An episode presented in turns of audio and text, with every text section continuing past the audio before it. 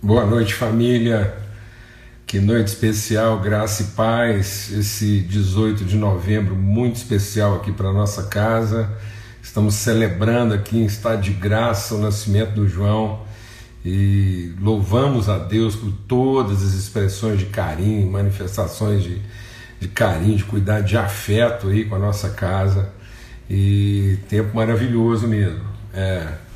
E a gente está realmente grata assim, por todo o processo. Né? Nas últimas semanas a Bebel vinha enfrentando assim alguns desafios, e mas graças a Deus todos eles superados, foram muito bem cuidados e estamos aqui celebrando a chegada do João. Muito legal mesmo, mais um tempo aqui né, de alegria, de, de celebração e na nossa casa aqui, na nossa vida. Muito legal mesmo, muito bom e mensagens chegando aí o tempo todo, né?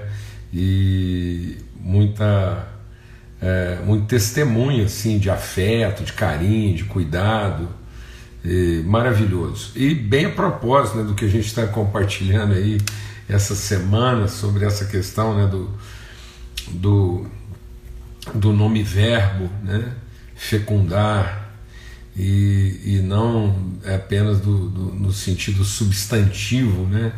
do ter, do possuir, do conquistar, mas o verbo mesmo gerar, realizar, conceber. Muito bom, é muito de Deus mesmo. Um tempo assim maravilhoso, uma história tremenda né, de famílias que é, nossas relações familiares são relações de, de muitos anos e que vieram a se reencontrar aqui de forma surpreendente, né? o encontro do Ronaldo com a, com a Isabel, uma coisa assim maravilhosa, um verdadeiro milagre.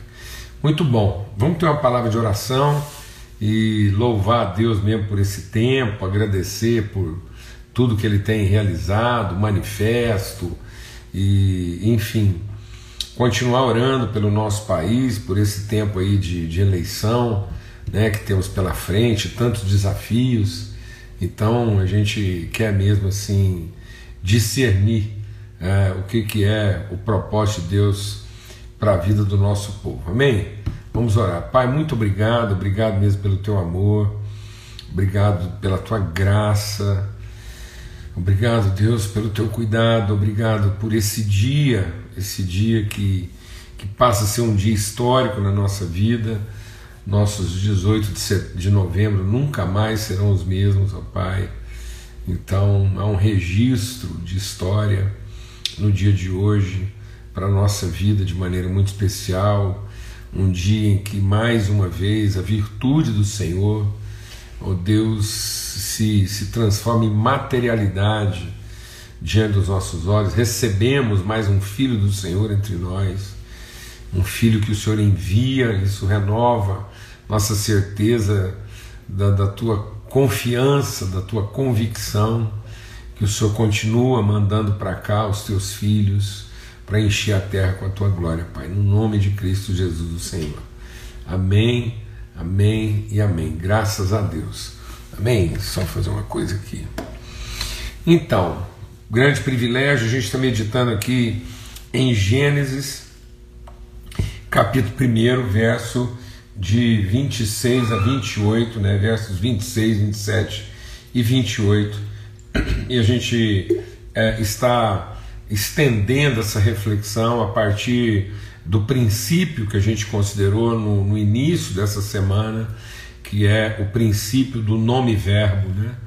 Então, esse princípio do nome, a gente é, conhecer o nome, a palavra de Deus diz que ele chama a cada um pelo seu próprio nome. E Paulo diz então que nós devemos orar mesmo para que Deus, é, para que Deus é, nos dê espírito de sabedoria e de revelação, para que a gente possa ter o nosso entendimento iluminado e conhecer as riquezas do nosso nome em Cristo Jesus, as riquezas da nossa vocação em Cristo Jesus. Esse conhecer do nome verbal na nossa vida implica em conhecer aquilo com que Deus já nos abençoou.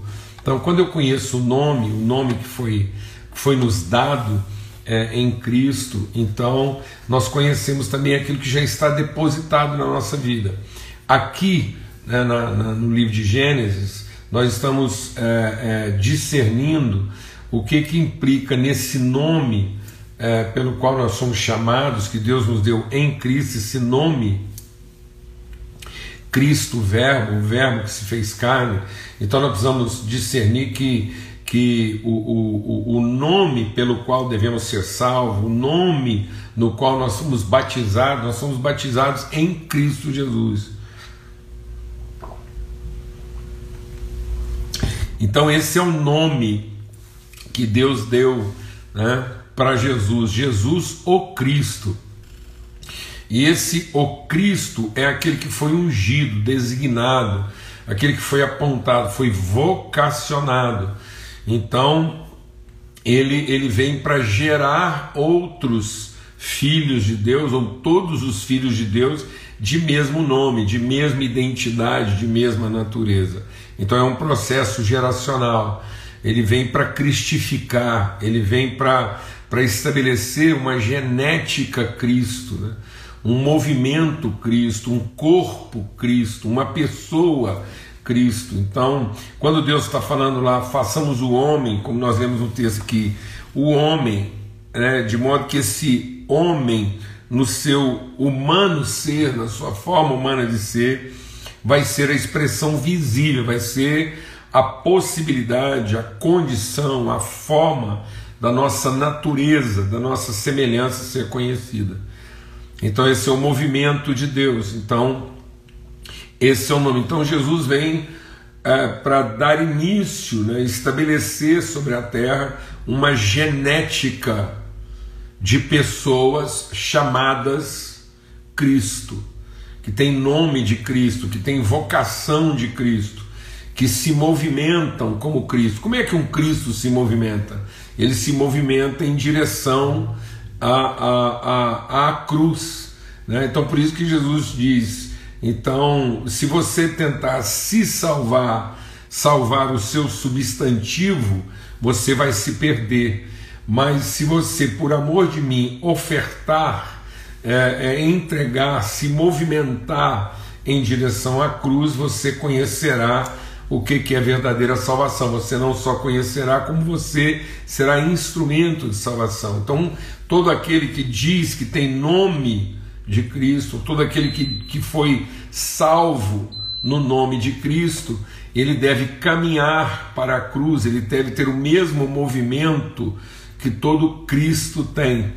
Por isso que Paulo diz: Eu trago no meu corpo as marcas de ser Cristo com Cristo. Então, o que, que me marca, o que, que me identifica na minha vocação, o que, que me identifica é, é né, nessa. é... que benção, né? Cada vez vai chegando mais gente e mais amigos. Então, o que, que identifica esse nome, essa vocação, esse movimento, esse nome pelo qual nós somos chamados? É isso da gente estar tá se movimentando como todo Cristo se movimenta, é Cristo em nós. Então a gente está compartilhando sobre isso. Então é essencial que na minha vida eu conheça né, as, as formas é, ou os. Só um minuto. Eu conheça as, as características verbais do meu nome, daquilo que eu vim para encarnar, daquilo que eu vim para materializar. Então, quais são os verbos que te identificam? Né, para que você não se torne uma pessoa substantiva no sentido inerte, para que você não se torne uma impressão estática, para que você não, não produza a impressão que você tem de Deus, mas que você seja a revelação da forma como Deus se movimenta. Então Deus só pode ser conhecido em espírito. Então as pessoas para conhecerem a Deus vai ter que ver como é que você, como filho de Deus, se movimenta, que verbos você encarna. Amém? Então é, é, é, esse o grande desafio da nossa vida. Então não é ficar preocupando com o que, que eu vou fazer. Muita gente hoje está preocupada em, em, pensar o que, que ele tem que fazer para ter sucesso. Né? E, e, na verdade não é isso, é como é que eu vou me movimentar, né? o que, que eu vou traduzir, o, o, que, que, o que, que eu fui levantar.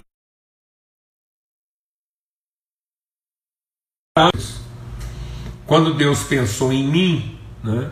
quando Deus me pensou é, filho, então é, o que, que ele pensava em revelar através da minha vida? Quais são as características verbais de Deus que em mim vão encontrar expressão humana, carnal? O que que eu, eu como verbo, meu nome verbal, o que que a minha vida está encarnando? Então, a, a, a vida cristã não é o meu esforço de chegar até onde Deus está. A vida cristã não é me tornar o homem espiritual que eu gostaria. A vida espiritual é conhecer o homem espiritual que eu sou e viver uma vida que encarna, que materializa, que testemunha isso. Então a gente conversou bastante, eu quero insistir sobre isso. A gente conversou bastante sobre essa questão é, do substantivo e do verbo, né? E meditando sobre isso, eu quero insistir nesse entendimento que não é o, o, o saber substantivo, não é, não é o, o substantivo saber. E muitas vezes as pessoas estão achando que se elas mergulharem numa pesquisa bíblica, deixa Deus ministrar o nosso coração aqui, amado. Às vezes as pessoas estão mais preocupadas em fazer estudos bíblicos do que fazer uma meditação bíblica. Se o seu estudo bíblico não tem caráter de meditação bíblica. Então, se, se o seu estudo bíblico aumenta o seu saber, mas não transforma o seu conhecimento, não te educa a viver. Então, se você esquadrinha essa Bíblia e você conseguiu esquadrinhá-la a ponto de fazer um estudo bíblico preciso, mas isso produziu em você uma impressão estática e, você, e não traduz através de você uma relação dinâmica, não mostra que tipo de relação você tem com Deus, muitas vezes mostra que tipo de relação você tem com a Bíblia como matéria de tudo. Vou falar devagar. Muitas vezes a forma como a gente está lidando com a Bíblia, eu tenho compartilhado isso, assim, eu percebo que hoje parece que a gente não, a gente não sabe conversar sobre a Bíblia a gente sabe fazer estudo bíblico. É, é tão forte isso. Então toda vez que a gente vai, uh, vai transmitir alguma coisa, a gente tem que ir lá colocar assim é, o livro, o capítulo, o versículo. Então é, a gente não consegue citar, né? E, sem estimular as pessoas a ir lá e, e procurar ler, a gente não tem essa confiança. A gente não tem essa confiança. Então, parece que é, eu, eu, fico vendo muito isso nas. nas é, a gente faz muito isso, né? a gente vai lá e faz um, um, um copy and paste, né? a gente copia e, e, e posta. E, e aí isso mostra muitas vezes a relação que eu, que eu tenho com a Bíblia como material de estudo, mas não mostra a relação que eu tenho com Deus e com as pessoas a partir da minha meditação bíblica. Então a graça não me ensina a fazer estudo bíblico, a graça me educa a viver. Então não é o meu saber bíblico, é o meu conhecimento da palavra. Então lembra que a gente falou sobre substantivo? O saber bíblico, ele é definido em que? em grau, número e gênero. Então, isso está tão forte né, que às vezes eu eu, eu querendo a partir. É... eu estou querendo a partir da Bíblia definir, é, fazer um estudo bíblico para definições de número, gênero e grau. e não para buscar discernimento sob tempo, modo, pessoa e voz. Ai. Vou repetir. Às vezes eu estou pegando a Bíblia como material de estudo, pensando que ela vai produzir para mim assim uma, uma, uma condição de eu, de eu fazer juízo né, de número, gênero e grau. em vez de produzir para mim consciência de tempo, modo, pessoa e voz. Então, para nós, por exemplo, muitas vezes interessa mais né, é, se são um ou se são muitos. em vez de pensar que não é uma questão de ser um ou de ser muitos, é uma questão de ser eu, tu e ele, nós, vós, vocês e eles. Então, é uma percepção das pessoas. Então, é muito mais é, uma questão de pessoa, né? É, como é que nós estamos conhecendo a Bíblia? Nós estamos conhecendo a Bíblia numa relação eu, tu, ele. E estamos conhecendo a Bíblia também numa relação nós, vocês e eles. Nós temos essa, essa pessoalidade do eu que evolui para a consciência do nós. Né? Então é isso que a palavra de Deus tinha que produzir. Entender qual é é, é, é, de que maneira ela é traduzida e não de que maneira ela é interpretada em cada tempo. Então, o segredo da palavra de Deus não é saber é, como é que em cada tempo ela pode ser interpretada, mas é discernir como é que ela é traduzida em cada tempo. Porque não é para produzir uma definição de gênero é para produzir uma consciência de pessoa. Porque não adianta a gente ficar se batendo em questões de gênero se nós não temos consciência de pessoa. E nem entendemos o modo, o modo como essa essa pessoa, se é um modo ativo, né? É, é, é, desculpa a voz, né? ativa, passiva ou reflexiva, ou, ou, ou se é um modo. É, é, é, como é que diz lá? É, ai, é o imperativo, o modo é, negativo, né? É, e o modo. Ai, fugiu o nome agora. Enfim, que é o modo, seria um modo positivo, né? no sentido de eu ter uma afirmação eu tenho uma afirmação, uma convicção, ou eu tenho uma dúvida. e a partir da convicção que eu tenho, eu gero uma direção. Afirmativo. Obrigado. Afirmativo, subjuntivo imperativo. Esses são os modos. Graças a Deus, temos gente aqui que está ligado. Obrigado, gente. Então é isso aí mesmo. Então eu tenho esse modo afirmativo. Será que a minha, o meu conhecimento bíblico faz de mim é, uma pessoa é, de, de postura né, afirmativa, de convicções né, subjuntivas e ao mesmo tempo de, uma, de um movimento orientativo? E aí o imperativo do verbo não é o imperativo de quem é, é, governa mas é de quem gera o movimento, que, que, que produz o conhecimento. Que legal, muito bom a gente falar sobre isso, porque isso está criando uma confusão na mente das pessoas, porque nós estamos tendo muitas afirmações, né, muitas, é, muitas prerrogativas que pouco reflexivas a respeito daquilo que, que é o conhecimento que se forma e não o saber que se tem. Não adianta nós temos todo o saber. Então não adianta saber tudo de Deus e não conhecê-lo no seu movimento. Glória a Deus. E aí eu quero, a gente compartilhou ontem sobre isso, né? Sobre quando Deus abençoou esse humano ser, ele abençoou com a condição, é intrínseco de nós a fertilidade. É intrínseco de nós a fertilidade, isso é uma promessa. Então, faz parte do nosso verbo fecundar. Então nós não somos grão, nós não somos objeto de consumo, nós não somos substantivo de consumo, nós somos verbo de geração.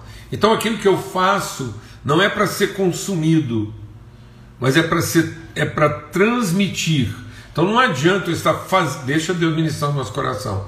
Não adianta eu estar hiperativo fazendo algumas coisas que resolvem a necessidade das pessoas se eu não transmito, se eu não comunico a elas uma identidade.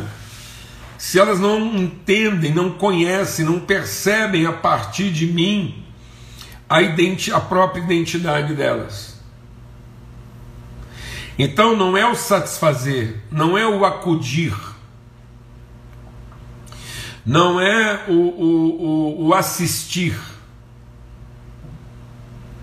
mas é encontrar e a partir desse encontro transformar o entendimento. Aquilo que você trabalha transforma o entendimento das pessoas ou equipa as pessoas para uma determinada atividade. Eu tenho ficado muito triste com o fato de que nós estamos subvertendo a grandeza, a beleza, a poesia das nossas ações. Porque sem perceber, nós estamos ensinando os nossos jovens, as nossas crianças, a aprender, tipo assim, uma atividade profissional, pensando que isso vai mudar a categoria social dele.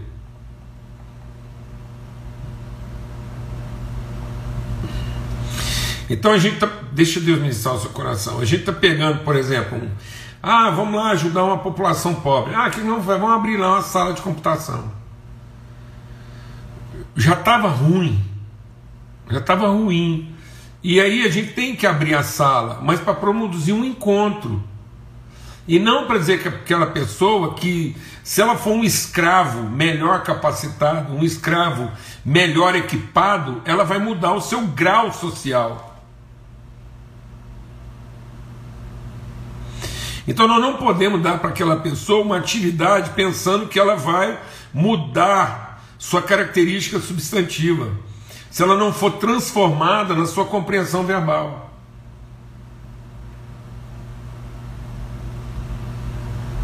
Amém? Não é resolver a necessidade dela, é ajudá-la a ser transformada na compreensão de si própria. Às vezes eu percebo isso, por exemplo, a gente vai lá numa região carente, vamos ensinar arte, vamos dar aula de arte, dança, é, teatro, música, é, sei lá, esporte, vamos ensinar lá capoeira, futebol, vôlei. Aí fica a ideia de que se ele for bom naquilo que ele faz, se ele for um bom músico, se ele for um bom ator, ou se ele for, sei lá, um, um bom pintor, ou se ele for um, um atleta, ele vai ser aceito, ele vai mudar de grau, ele vai ser percebido no, numa, outra, numa outra ideia né?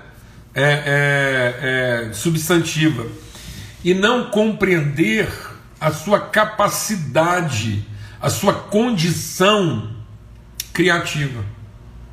Então, as nossas atividades têm que ser para estimular, para libertar, para potencializar nossa capacidade criativa em fé, para que isso inspire as relações, de modo que essa, essa, essas riquezas que afloram enriquecem a relação, mas não empoderam a pessoa. Então, a, a capacitação é para enriquecer a relação e não para empoderar a pessoa. É para que a relação seja bela, para que a relação seja inspiradora, porque os verbos estão tendo materialidade. Então todos nós carregamos um dom de fertilidade. Então, por mais que nós estamos qualificando os nossos profissionais e aumentou o número de faculdades e, e aumentou o número de ONGs, então é um, é um, é um sem número de, de, de instituições tentando recuperar, qualificando, treinando o Brasil. Sabe o que está acontecendo? O Brasil está se tornando campeão mundial de ansiedade. É o país com a maior taxa de ansiedade no planeta. Por quê? Porque é uma qualificação esvaziada de subjetividade. Há uma capacitação focada no caráter substantivo e não na relação verbal, e não na relação dinâmica. Não é uma promoção da relação, é uma conquista do indivíduo. E aí, nós tamo, deixa Deus ministrar no nosso coração. E sabe o que é a consequência disso? O Brasil hoje está caminhando para ser o país com a maior redução de taxa de natalidade da história nos últimos 200 anos. O que a França, o que a França levou 200 anos para envelhecer, o Brasil vai envelhecer em 20. Eu vou ler um dado aqui para você para você entender. Em 1980, 40 anos atrás, só 40 anos atrás, só 40 anos atrás, o Brasil tinha 20 idosos para cada grupo de 100 jovens até 15 anos. 20 idosos para cada grupo de 100 jovens até 15 anos. Agora o Brasil tem 100 idosos, 100 pessoas com mais de 60 para cada grupo de 100 eh, jovens até 15. A taxa de natalidade do Brasil hoje é 1,74. Abaixo do Brasil, só alguns países assim de, de muita dificuldade. Então a ansiedade substantiva, a ansiedade do prevalecer substantivo, está fazendo com que o Brasil tenha medo da fertilidade ele nega a sua fertilidade. Então está causando uma esterilidade de mente, aquilo que eu falei ontem. Então, é, uma, uma taxa de 1 para 74, qualquer taxa abaixo de 2,1, ou seja, é, é, qualquer mulher, se o, se o país tem no seu grupo feminino mulheres né, que, que, que vão gerar menos do que 2,1, um casal que vai gerar menos do que 2,1, é, esse país tende a desaparecer. Ele começa a entrar em decréscimo. Então, em tese, é como se nós estivéssemos trabalhando avidamente para conquistar coisas e subjetivamente para ser uma espécie em extinção.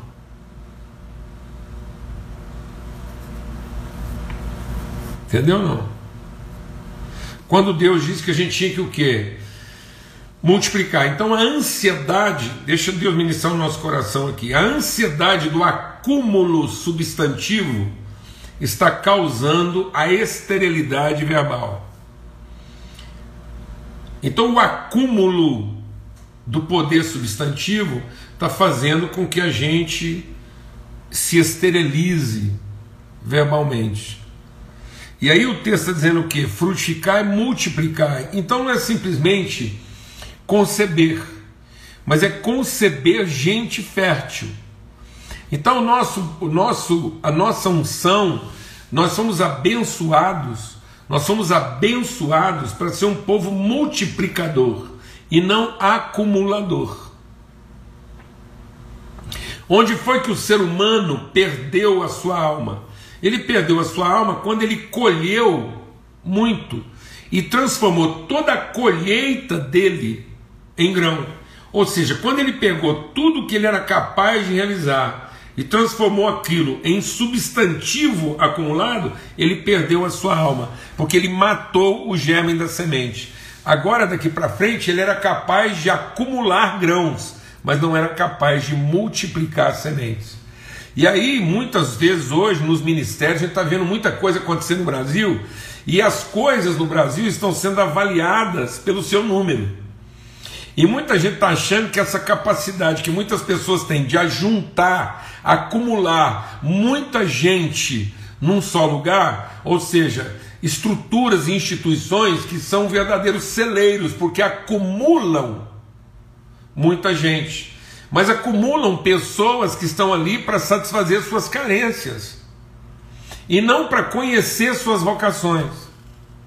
Falar devagar.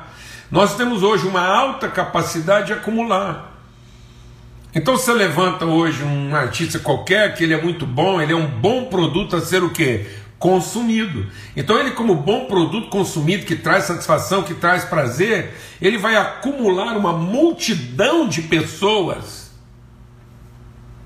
Uma multidão de pessoas em torno dele.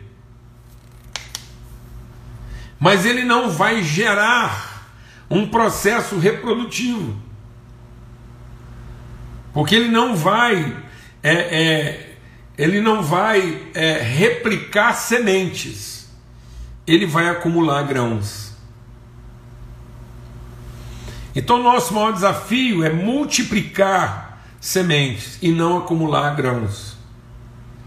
Por isso que nós somos abençoados para quê? Para, em concebendo, sede fecundos, multiplicar. Então nós temos que entender que todo processo nosso ele, ele, ele tem que influenciar pessoas que entendam a vocação de, de influenciar e de comunicar isso a outras pessoas. E não pessoas que se aproximam de nós para aprender o que nós fazemos para ter o mesmo sucesso que a gente teve.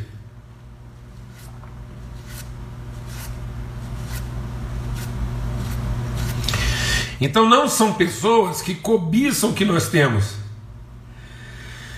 mas são pessoas que se inspiram em quem nós somos. Faz uma avaliação aí. Você é uma pessoa que cobiça o que as pessoas têm ou que se inspira em quem elas são? E à sua volta estão pessoas que consomem o que você tem, gostam do que você tem para oferecer cobiçam o que você tem para oferecer, mas não se inspiram na pessoa que você é. Então a palavra de Deus diz que Deus é glorificado, o Pai é glorificado quando a gente produz fruto, amém? Mas produz muito fruto. Então, o Brasil mostra que é um país. o Brasil mostra que ele não tem problema de fertilidade. Está aqui. O índice é 1,74. Então, nós não temos problema de fertilidade. Então, essa fase vai passando. Deus nos abençoe de sejam fecundos. Só que nós estamos com um problema de germinação. Nós não estamos produzindo pessoas que acreditam na multiplicação, porque estamos produzindo pessoas que acreditam no acúmulo. Lentamente, nós estamos produzindo acumuladores em vez de gerar multiplicadores. Isso vai até matar a semente. Alguém está entendendo o que eu estou falando ou não? Glória a Deus. A gente vai continuar compartilhando sobre isso. Eu sei que tá difícil aí, mas assim, assim às vezes é, é porque mexe com muita coisa na nossa vida, mas a gente vai continuar. Amém? Em nome de Jesus. Quero uma vez mais assim louvar a Deus pela amizade, pelo carinho, pela disposição, pelo afeto, o modo assim maravilhoso e bendito com que a gente tem se tratado. É, essa é a nossa esperança. Vamos mudar isso sim. Temos que, que enfrentar isso, temos que compartilhar sobre isso, temos que, a partir de nós, o nosso entendimento ser transformado. Deus te qualificou, te deu habilidades profissionais, não para você realizar, realizar no sentido de executar. Então Deus não vai ser glorificado no modo é, é, exclusivo com que você executa suas habilidades, mas no modo peculiar, como que através disso você multiplica pessoas e pessoas multiplicadoras. Amém? Um forte abraço a todos, em nome de Cristo Jesus, Senhor. Que o amor de Deus, o Pai, a graça bendita do Seu Filho, a comunhão do Espírito Santo de Deus seja sobre todos, hoje, sempre, em todo lugar. Segue meditando sobre isso aí, um grande desafio para nós. Graças a Deus, que o Senhor faça resplandecer sobre nós o seu rosto e nos dê paz sempre. Até amanhã, se Deus quiser.